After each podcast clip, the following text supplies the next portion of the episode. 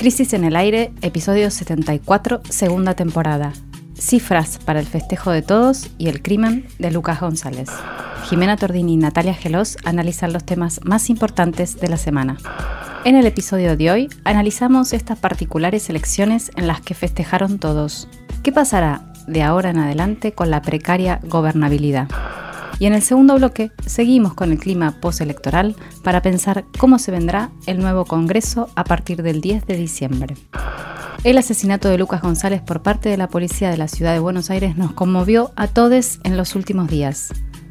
La violencia policial y el reclamo social para que se esclarezca son los temas de nuestro último bloque. Bienvenidos a Crisis en el Aire.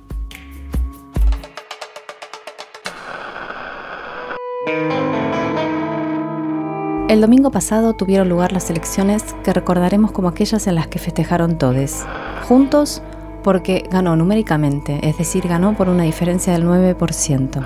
El Frente de Todos porque preveía una derrota todavía peor. La izquierda porque se posicionó como tercera fuerza nacional y los libertarios porque arrancan su participación en el sistema político que tanto repudian con nada más y nada menos que cinco bancas en la Cámara de Diputados. Dos bancas ganadas en la Ciudad de Buenos Aires, tres bancas ganadas en la provincia de Buenos Aires. ¿Qué pasará de ahora en adelante con la precaria gobernabilidad realmente existente? Es obviamente la gran pregunta, la gran pregunta de esta semana, de los días por venir, pero no es el gobierno el único que atraviesa grandes dilemas porque la Alianza Juntos también debe lidiar con los conflictos de lamentada unidad. Hoy estábamos viendo ya en los diarios la disputa por la presidencia de los bloques en el radicalismo y en este, esta metáfora de los halcones y las palomas que, se está utilizando, ¿no? Sí, Jime. Y mm, a ver, como para empezar a mirar, la provincia de Buenos Aires fue, como siempre, obviamente, el distrito al que se le prestó más atención. Esta vez había un agregado, el plan remontar, que finalmente no alcanzó para dar vuelta a la elección respecto de los resultados de las PASO, pero sí para que la victoria de Juntos no fuera radiante, digamos. Eh, el lunes conoceremos los datos de escrutinio definitivo, pero hasta ahora hay solo ah, hay un 1,3% de diferencia a favor de Juntos.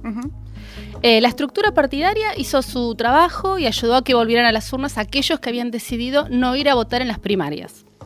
Y esta vez no fue como en el 2011, cuando Cristina logró el 54%, poniendo su cuerpo de lideresa, sino que fue un laburo más de abajo, municipio por municipio, para arrimar el bochín, digamos, lo más posible. El resultado que hubo fue de 547.081 votantes más que en las PASO. No fue tanto. No.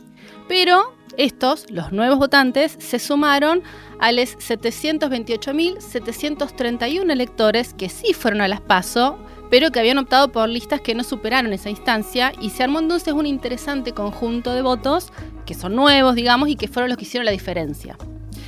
Hubo entonces 1.275.000 votos más, los nuevos, como decíamos, más los que debían cambiar la boleta, y a ver cómo se repartieron.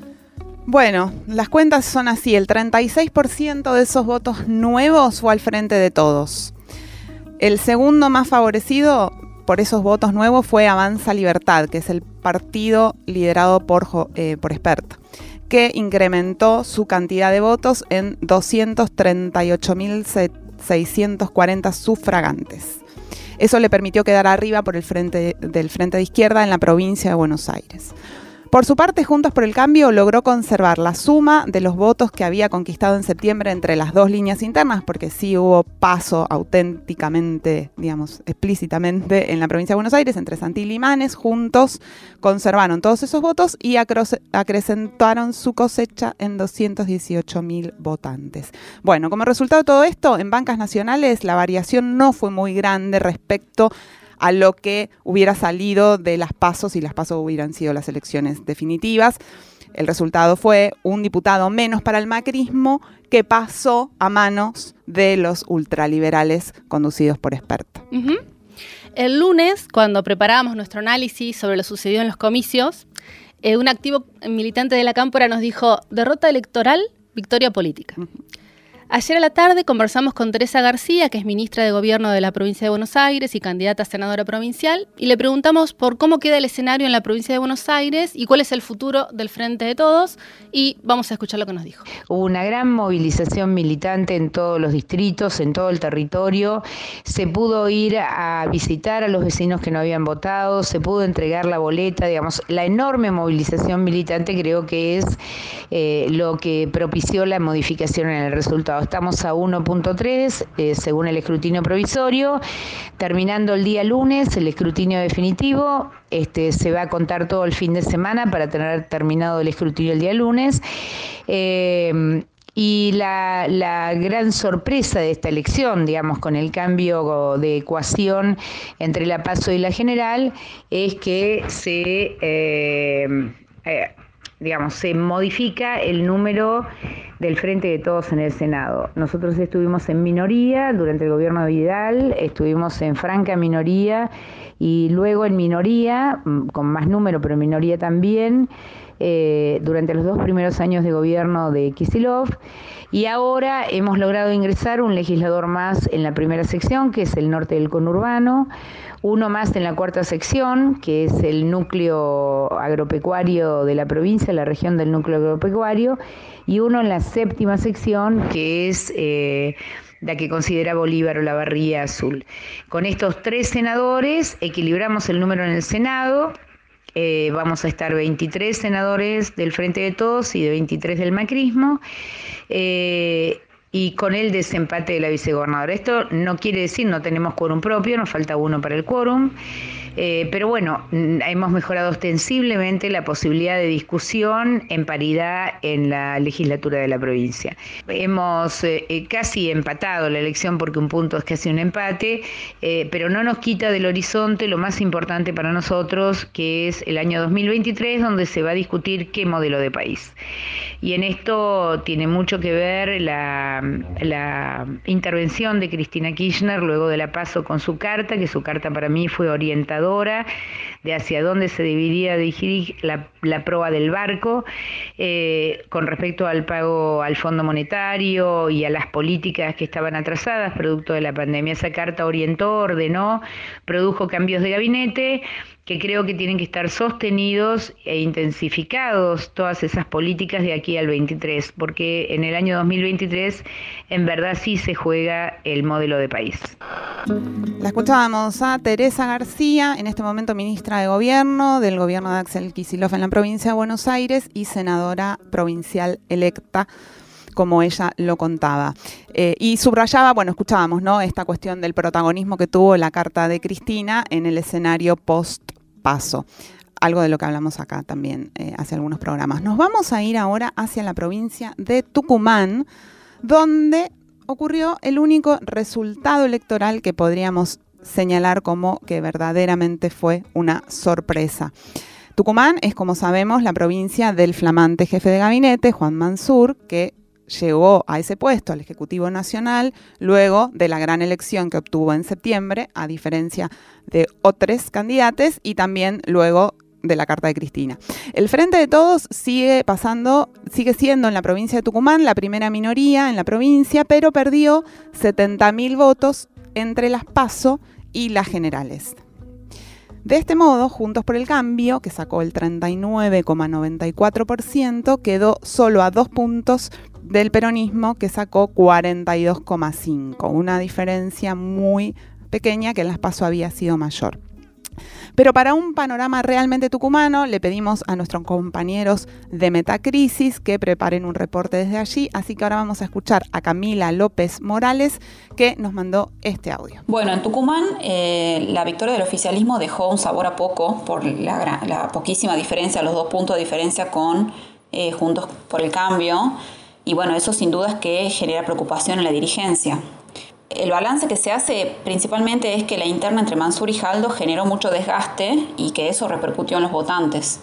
Eh, además, la derrota de Jaldo y su posterior asunción como gobernador, luego de que Mansur se fue a Buenos Aires, desorientó a los militantes y a la estructura del PJ.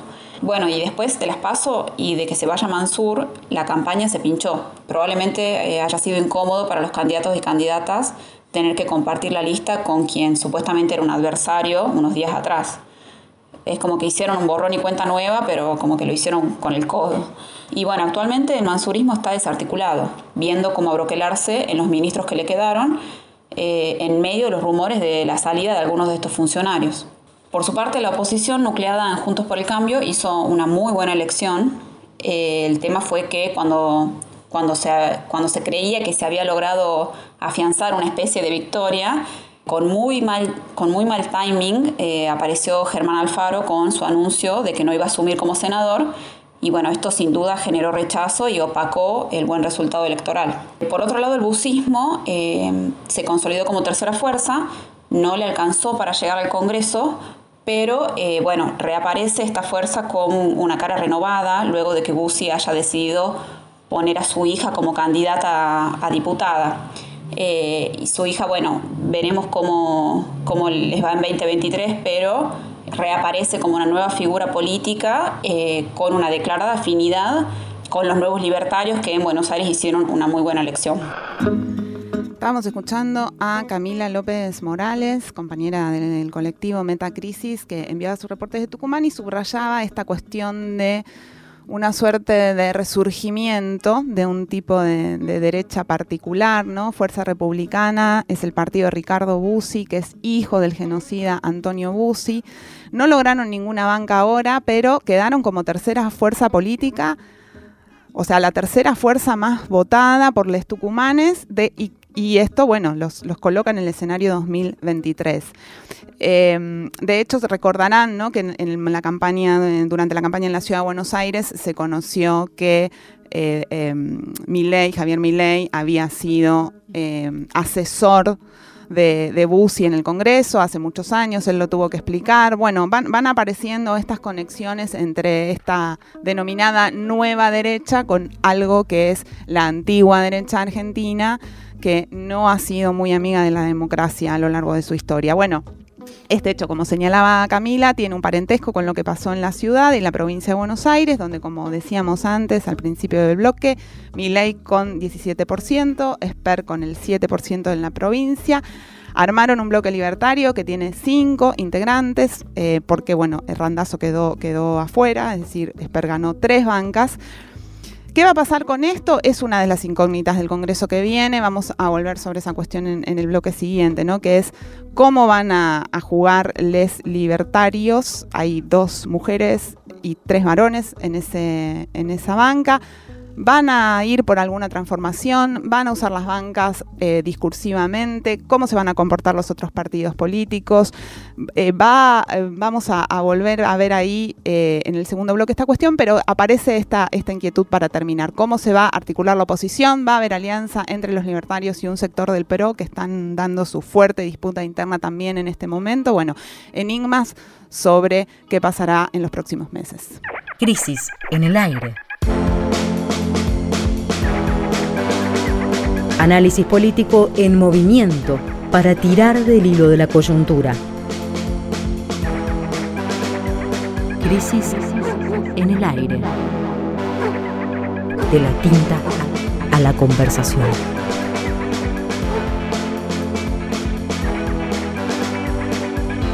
El podcast, está al aire. Lo que se puso en juego en estas elecciones de medio término es el poder legislativo, y el 10 de diciembre asumirán los diputados y senadores que se votaron el domingo pasado. ¿Cómo quedó la composición en las dos cámaras del Congreso Nacional y qué significa eso de cara al 2023 es el tema de la segunda parte de nuestro podcast semanal. Dos cuestiones entonces especialmente relevantes. Por un lado, lo que ya dijimos, el macrismo a nivel nacional tuvo un triunfo rotundo, 2 millones de votos de ventaja, 9% de diferencia. Esa victoria se dio en seis de las ocho provincias donde se elegían senadores, o sea, en seis de las ocho provincias donde el resultado son senadores y senadoras nuevas, ganó juntos, lo que les permitió arrebatarle varias bancas al frente de todos y lograr algo que es realmente significativo desde el punto de vista institucional, se dijo ya, a partir del 10 de diciembre el peronismo no tendrá quórum propio en la Cámara Alta, por lo que deberá negociar mucho todas las leyes para conseguir que se aprueben. Ya hablamos antes de la provincia de Tucumán y de la provincia de Buenos Aires, pero otra de las provincias de fuerte presencia en el armado electoral es Santa Fe, que es el cuarto distrito en importancia. En Santa Fe se eligieron senadores, por eso era uno de los objetivos del plan remontar que impulsó el gobierno nacional, pero juntos logró revalidar la ventaja que había obtenido en las PASO. Si comparamos con los resultados de 2015, que es la última vez en que se había votado para senadores en la provincia de Santa Fe, Juntos tuvo un crecimiento del 28% y el peronismo una caída del 5%. En la categoría diputados, el líder radical Mario Barleta de Juntos se impuso por nueve puntos sobre Roberto Mirabella, que es la mano derecha del gobernador Omar Perotti. Bueno, sigamos ahí en la provincia de Santa Fe, Jiménez, un poquito más. Claramente lo que vemos es que otra de las noticias de esta elección es que el radicalismo recobra fuerza, poniendo en cuestión la gran hegemonía del PRO al interior de la coalición opositora, porque aporta un montón de votos que van a tener su valor cuando haya que pensar las internas hacia el 2023. Que es lo que está pasando ya. Exactamente. Queda por ver qué hará el gobernador de Santa Fe, entonces Omar Perotti, para relanzar su maltrecho gobierno provincial, si sostendrá la unidad con el kirchnerismo o si intentará desplegar la hipótesis de un peronismo conservador con marcado localismo, como para hacer su como hace su gobernador vecino, digamos. Ahora veamos un poco ahí cerca, a Córdoba, ¿sí? Y ahí quién está, Juan Schiaretti, que allá es el tercer distrito más populoso del país y ahí también la ola amarilla pasó y tomó fuerza. Ahí Luis, ¿Qué pasó en Córdoba? A ver. A ver, te cuento. Ahí Luis Juez y Rodrigo de Loredo crecieron 5 puntos en comparación con las PASO y llegaron al 54%, aventajando claramente a Alejandra Vigo, que es la esposa de Schiaretti, y a Natalia de la Sota, que tuvieron el 25%, o sea, mantuvieron el 25% que ya habían tenido. O sea, quedaron ahí. Por eso, Schiaretti es otro que tendrá que definirse, porque según muchas confirmaciones en off, Horacio Rodríguez Larreta le habría ofrecido integrarse a Juntos por el Cambio como candidato a vicepresidente. Otra provincia importante, seguimos viajando un poco, fue La Pampa ahí, a pesar de que representa el 0,8 del padrón electoral, fue, era la única provincia de las ocho que ponían en juego bancas del Senado y era una de las únicas en la que el Frente de Todos pensaba que era posible la remontada, digamos, dar la vuelta, como había hecho ya en 2017, luego de una remontada justamente histórica de 10 puntos eh, por la cual habían terminado ganando por 76 votos. Sí, esto se esperó hasta el último momento del recuento de votos, era La Pampa el lugar que todos estábamos mirando. Estaba todo mirando ahí, algo ya habíamos contado también acá en el programa. Pero no. Pero no, pero no, no alcanzó. Juntos por el Cambio consiguió el 48,6%, mientras que el Frente de Todos se quedó con el 42,33%. Entonces se terminó por confirmar algo clave. Al perder el segundo senador pampeano, el peronismo oficialista quedó con 35 bancas en el Senado Nacional, una menos de las 36 que necesita para tener mayoría propia. Recordemos que en el Senado hay 72 representantes, 3 por cada provincia de Argentina, ¿sí? Para saber qué puede esperarse de este nuevo Congreso de la Nación, le preguntamos a alguien que conoce todas sus mañas. Amanda Alma, que es periodista parlamentaria, acreditada por Radio Nacional en el Congreso, y bueno, ella nos cuenta un poco qué es lo que se puede esperar. El escenario que se configura a partir del 10 de diciembre, en definitiva, va a profundizar la polarización que hoy ya existe entre los dos bloques mayoritarios que son de alcance nacional y disminuyendo bastante, me parece, la representación de fuerzas eh, provinciales o de fuerzas que representan a sectores em, que no confluyen en definitiva con los dos grandes polos de poder que hoy se dan en la Argentina. Em, también en la pérdida de quórum propio por parte del Senado, obviamente va a forzar a un debate, va a forzar a que se tenga que negociar no solamente la agenda, sino también principalmente eh, el texto de la ley, ¿no? A mí en definitiva lo que me preocupa en un punto es que se va a derechizar bastante, que va a haber que negociar tanto los puntos de la ley que bueno no van a ser textos muy eh, con transformaciones muy profundas. Pero también eh, sí hay que decir que, Juntos por el Cambio no haya obtenido un impacto muy profundo en, la, en el volumen, digamos, de integrantes de su bloque en Cámara de Diputados. Es un freno en cierto sentido, ¿no? La incorporación de eh, cuatro diputados de izquierda, que se haya robustecido el bloque del Frente de Izquierda y que en cierto sentido tenga una sintonía de protección de derechos con el Frente de Todos, bueno, me parece que aporta ahí a una instancia que mm, termina siendo favorable para la gran mayoría de la población, de la ciudadanía, ¿no? También pienso que los discursos de la seguridad, que en general van a estar de la mano de personajes como Milei o como Expert, van a empezar a perder también eh, la potencia que adquirieron en el contexto de la campaña por esta razón justamente, ¿no? Porque si bien hay una presencia muy fuerte de sectores conservadores en esta nueva composición del Congreso, también es verdad que no son mayoritarios, que principalmente son fuerzas democráticas, ahí también incluyo a sectores del radicalismo y de los partidos provinciales, pienso en el partido, el Movimiento Popular Neuquino, en la concertación de Misiones o, por ejemplo, en Somos Río Negro, todos partidos provinciales que tienen uno o dos representantes en la Cámara de Diputados o de Senadores, pero que son de movimientos populares. Eh, me parece en definitiva que van a ser desafíos interesantes los que se presentan para los próximos dos años, donde seguramente la agenda va a estar cargada de temas vinculados al desarrollo productivo, donde en definitiva los distintos sectores que hoy van a tener representación en el Congreso confluyen como una de las estrategias fundamentales para generar empleo en definitiva y también transformar la matriz económica en la Argentina. La escuchábamos hacer eh, un análisis a Amanda Alma súper interesante, ¿no? Respecto a esta eh, puja entre proyectos que van hacia la derecha y proyectos que van hacia el centro o hacia la izquierda. Mientras la escuchaba pensaba, uff, menos mal que la ley del aborto se votó en la primera parte de este gobierno y que esa no se procrastinó, porque si no, el, escenario hubiera estado realmente muy difícil. Hablaba Amanda también, eh, Amanda Alma, de la importancia de la izquierda en el Congreso para, bueno, ella hacía este análisis ¿no? de optimista respecto a una posible nivelación de la derechización general en las cámaras. Decíamos antes, la izquierda trotskista quedó como tercera fuerza a nivel nacional. Es imposible no mirar hacia el norte, a Jujuy, donde estuvo a punto de quedar en el segundo lugar por muy poquito. El candidato del FIT, del Frente Izquierda de los Trabajadores, Alejandro Vilca, quedó tercero, pero con una diferencia de 3.000 votos, menos de un punto, 77 0,77% eh, faltó ahí. Bueno, ahora que el oficialismo se prepara entonces para un acuerdo con el Fondo Monetario Internacional, esto lo anunció Alberto Fernández el domingo por video, cuando dio a conocer un, mensaje grabado al país después de las elecciones dando eh, en ese mensaje dio a conocer que enviaría en diciembre un proyecto para ser aprobado en el Congreso para luego ser discutido con el fondo. Se trata del programa económico plurianual para el desarrollo sustentable. También ayer hubo declaraciones del ministro Guzmán al respecto de, un acuerdo inminente con el fondo. Bueno, seguramente la izquierda jugará el papel de tensionar en su aprobación de ese proyecto que tiene que pasar por el Congreso, por un lado, y el macrismo jugará a poner palos en la rueda por otro lado, un escenario complejo que se arma ahí.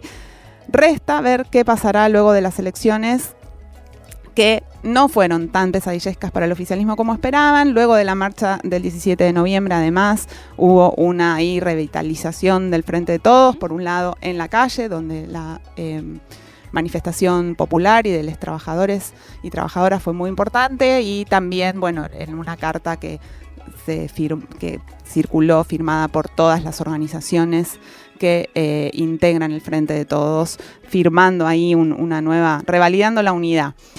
Pero volvemos al acuerdo con el fondo. Luego del anuncio de Alberto, le preguntamos a nuestro compañero Alejandro Berkovich, periodista, economista, una lectura sobre este escenario, sobre lo que se viene, el Fondo Monetario Internacional. Nos dijo esto. La discusión por el acuerdo con el fondo está al rojo vivo dentro del gobierno. Ayer viernes Martín Guzmán dijo por radio que habló con Cristina y que están todos en la misma página. Pero la información que yo pude recabar durante toda la semana, después del anuncio de Alberto Fernández del domingo, eh, bueno, lo que indica es que hay, hay posiciones distintas respecto de cuál es el objetivo de esa movida. Tanto Guzmán como Massa, como Mansur, eh, como todos los demás ministros del palo albertista, dicen que es indispensable el acuerdo con el fondo para garantizar la estabilidad eh, y que se tiene que hacer en, los términos que, que se pueda aun cuando dicen que el horizonte de ajuste fiscal que plantea el fondo, que, plantea llegar muy rápido al déficit cero y después tener superávit, eh, es inaceptable en este momento porque ahogaría la recuperación económica. Esto es lo que dicen públicamente eh, y también lo que dicen eh, tras bambalinas en la discusión interna, pero en esa discusión interna el kirchnerismo lo que dice es que aceptó mandar al Congreso este plan plurianual solamente para que se socialice la discusión y quede bien claro qué dice la oposición sobre esto y para refrescar también la idea eh, que parte de la sociedad parece haber perdido de que fue Macri el que contrajo esta deuda con el Fondo Monetario. Eso eh, ellos dicen si en el Congreso se convierte en un proyecto de más ajuste, no lo van a votar. Todo indica que el gobierno va hacia un acuerdo. La gran pregunta es hasta qué punto se va a desmarcar el kirchnerismo de ese acuerdo, porque ese acuerdo va a necesariamente implicar un grado de ajuste. Lo que dice también ahora Guzmán, que salió a defender su posición, eh, es que las consecuencias del acuerdo con el fondo ya se están viviendo y en eso tiene razón porque ya eh, la presión sobre el dólar, la inflación, eh, la corrida, todo eso tiene que ver con la incertidumbre, el fantasma de esos pagos imposibles de cubrir que tiene Argentina eh, porque así lo establecía el, cronograma original de Macri. Ese cronograma tiene que despejarse. al gobierno lo que le preocupa es lo que va a pasar en los primeros dos años, pero el fondo lo que eh, quiere es que hacia 2024 ya Argentina esté en condiciones de eh, juntar reservas para pagar, aunque haya cuatro años y medio de gracia que empiezan a correr ahora, que harían que recién en 2026 eh, empiecen los pagos. Lo que pasa es que los pagos van a estar muy comprimidos, van a ser por mucha plata y va a haber que renegociarlos de vuelta en 2026. Entonces lo que está en discusión en este momento en realidad es hasta qué punto va a cogobernar el fondo durante los años en los que no haya que hacer pagos y ese cogobierno hasta qué punto va a implicar que la economía crezca menos, que se generen menos empleos, que se saque a menos gente de la pobreza para enfriar, como quería también el fondo eh, en los años 2002, 2003, 2004 y 2005, hasta hasta el pago de, la deuda total por parte de Néstor Kirchner, para enfriar, acumular reservas, bajar la inflación y aceitar el, camino hacia el repago de la deuda, que en definitiva es lo que busca, eh, junto con, por supuesto, ese cogobierno, esa cogestión de la política económica. Escuchábamos ahí a Alejandro Berkovich hacer un panorama de cómo viene la mano, ¿no? Eh, hashtag complicado. Complicado, exactamente. El voto del proyecto para tratar el acuerdo con el fondo sería ya con el nuevo Congreso, según como viene la mano. El presidente dijo que lo enviaría en dos semanas. Los mandatos de los actuales senadores se vencen el 9 de diciembre. Es un tema que vamos a seguir y que da para largo y que viene para largo, así que seguiremos hablando de eso.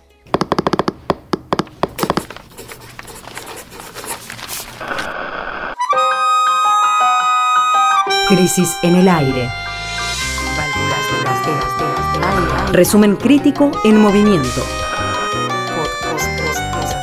Para tirar del hilo de la coyuntura.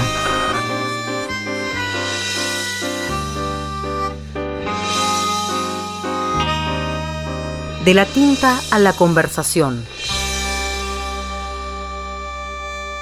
Crisis en el Rescate emotivo, un diamante impreso en una crisis, 1973-2021. Crisis 55, noviembre de 1987. El periodista Luis Brustein escribe la historia de Isidro Velázquez, el último gaucho rebelde para muchos, un bandido rural para otros, quien en la década del 60 en el Chaco, en plena crisis del algodón, entre hacheros desocupados, trabajadores golondrinas e indígenas, decide levantarse contra la injusticia y la ley. La presencia de bandidos que se alzaban contra la ley, como Samacola, Bairoleto y Mate Cocido, fue común y popular entre los años 30 y 40 en el Chaco. Velázquez le daba continuidad a estas figuras míticas en un país distinto que creía imaginar haber encontrado el regazo protector de la tecnología y el modernismo. Sus aventuras, contadas desde Buenos Aires por la razón, crónica o gente, colisionaban contra una sociedad que se deslumbraba con los happenings del Ditela. Dos países paralelos, en vísperas del golpe de Estado de Juan Carlos Onganía y el Cordobazo. Los paisanos y los indígenas preferían separar la imagen de Isidro de los hechos de violencia más brutales. La leyenda discrimina rigurosamente la actitud de Velázquez cuando, por ejemplo, en el asalto al almacén de los Camps, prefiere arriesgar la vida antes de responder el ataque del que fuera su amigo. Existía un punto en el que la violencia perdía legitimidad ante los ojos del pueblo, algo que quizás no pudieron discernir con claridad quienes más tarde reconstruyeron esa historia. Los que sí cargaban las tintas eran sus perseguidores, que le achacaban la mayoría de los crímenes y violaciones que se cometieron en la zona durante esa época. Para 1965, la fama de Velázquez y Gauna, en ese momento su lugarteniente, se extendía por todo el litoral. El payé, la magia de los dioses ancestrales de la selva y los esteros, protegía a Isidro y las puntas de su pañuelo lo orientaban entre los montes y los pantanos y le señalaban el lugar donde se ocultaban sus enemigos. lo esperan en una emboscada, en una descarga certera, ruge en la noche la metrallada. Y si lo velas que ha muerto, en Ancada, Zapucay, pidiéndole rescate al viento que lo vino a delatar pidiéndole rescate al viento que lo vino a delatar.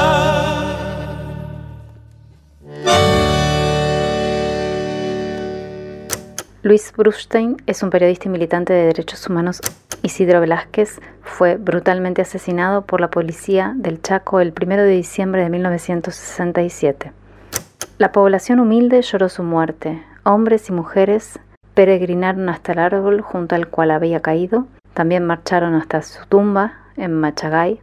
Las autoridades decidieron entonces quemar el árbol y borrar las señas de la tumba.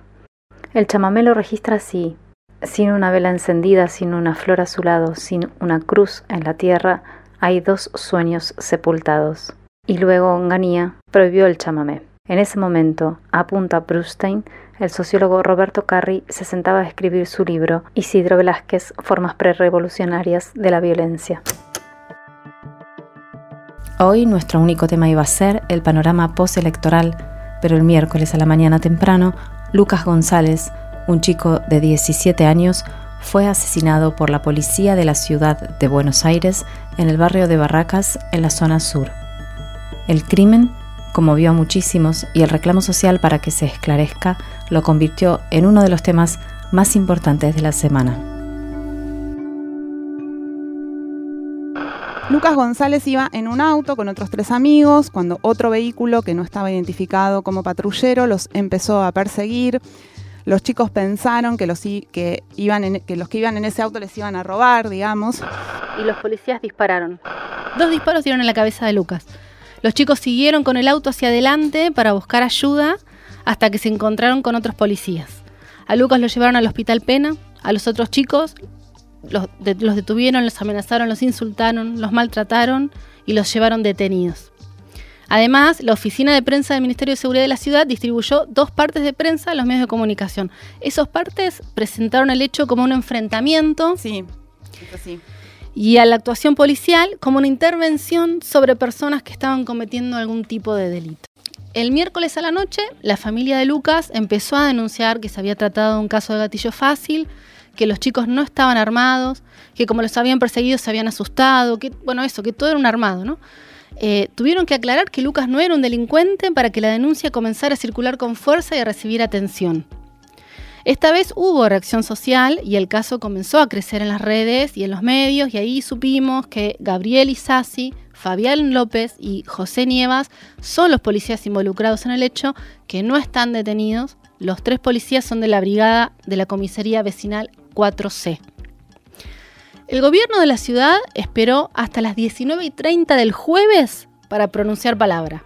Y cuando lo hizo dio explicaciones muy limitadas. Respecto a la muerte de Lucas, usó la clásica la moletilla ¿no? de que actúe la justicia y desplazó a los policías de sus puestos. Sobre el encubrimiento y el envío de las gacetillas a los medios que confirmaban la versión de la versión policial no dijeron nada, ¿no? Pasó, no se hicieron cargo.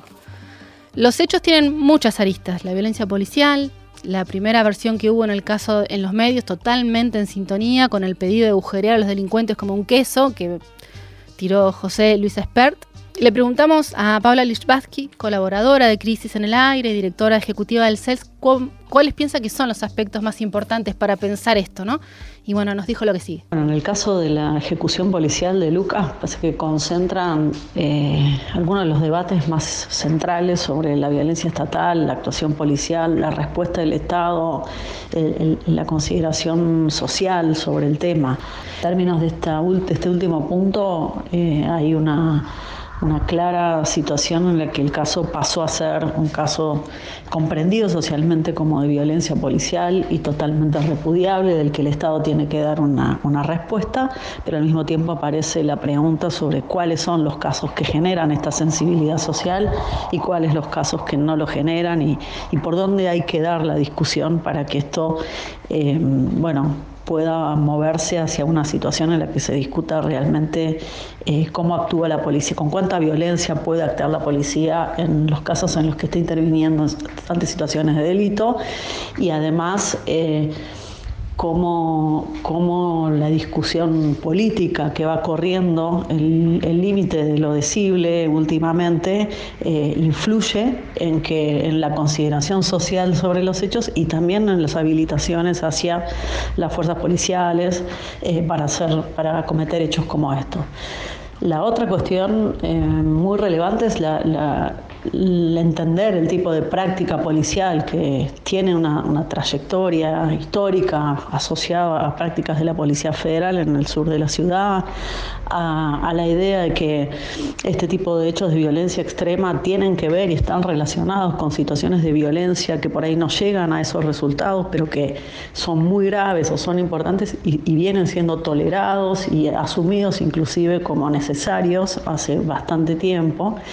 Y por último, la, discusión sobre qué respuesta está dando el gobierno de la ciudad al caso. La conferencia de prensa que dio el gobierno de la ciudad después de un día y medio del caso no explicó casi nada de cuál fue la respuesta estatal al momento de los hechos.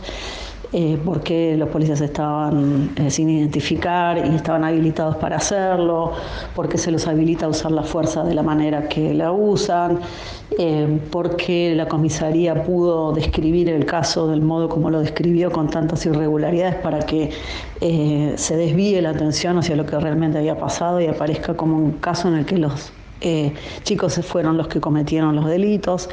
Bueno, e, estas, estas respuestas me parece que, son indispensables por parte del gobierno de la ciudad, no las está dando y creo que esto muestra también una comprensión de la, de la responsabilidad política sobre el funcionamiento de las policías y sobre los mensajes que da em, que va bastante asociado con no discutir los niveles de violencia eh, que, bueno, que son tolerables en, en una democracia.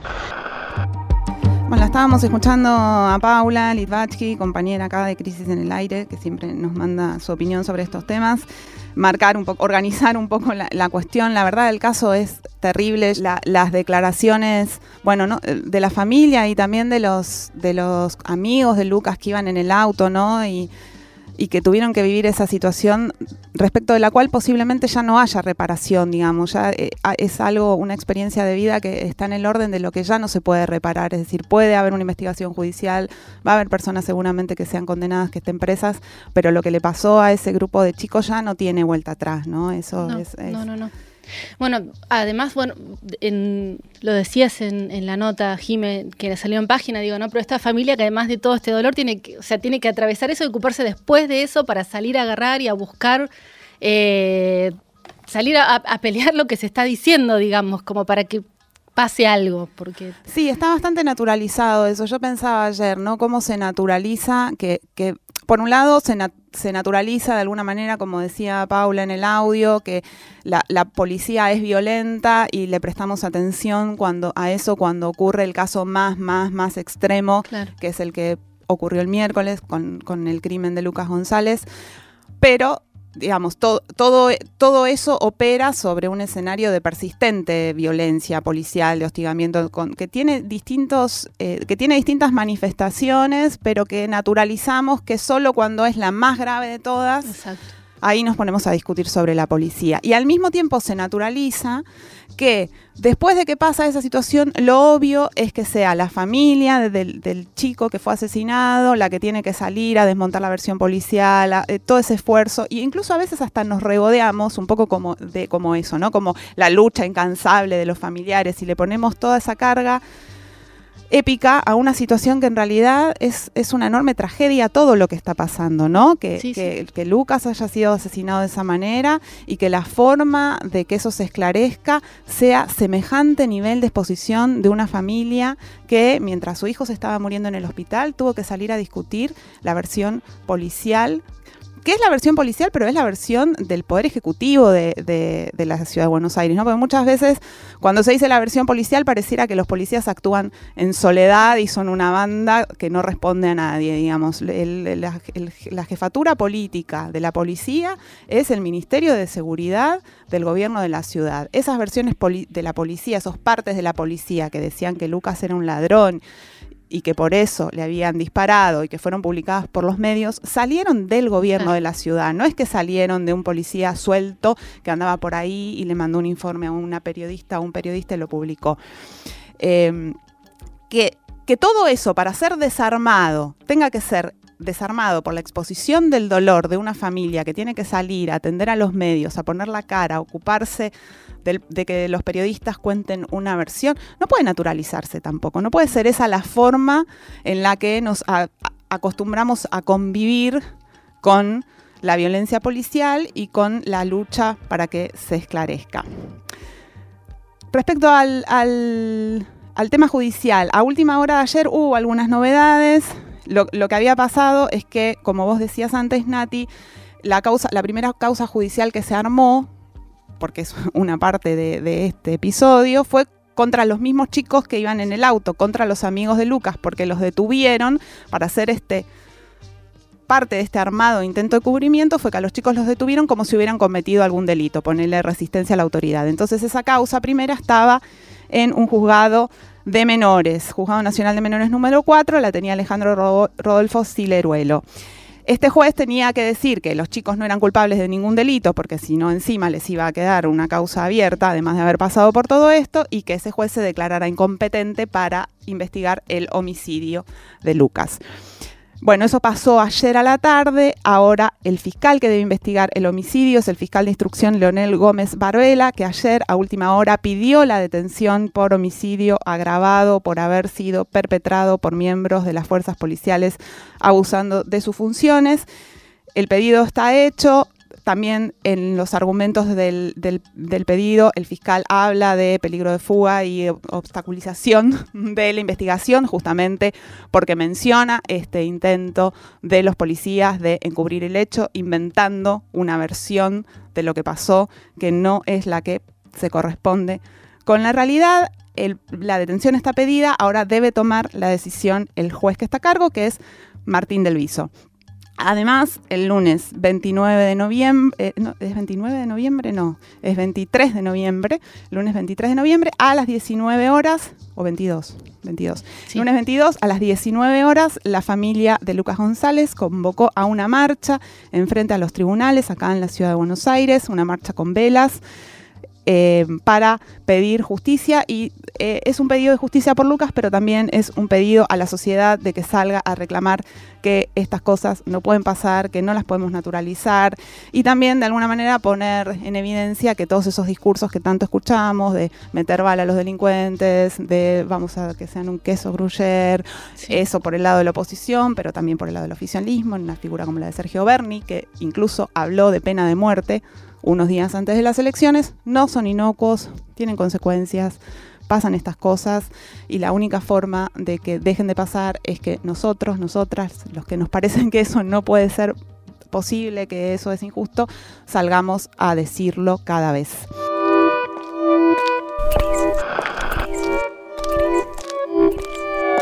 Crisis en el aire. Revista Sonora Transmedial. De la tinta a la conversación. Crisis en el aire. Esto fue Crisis en el aire. Hasta la semana que viene.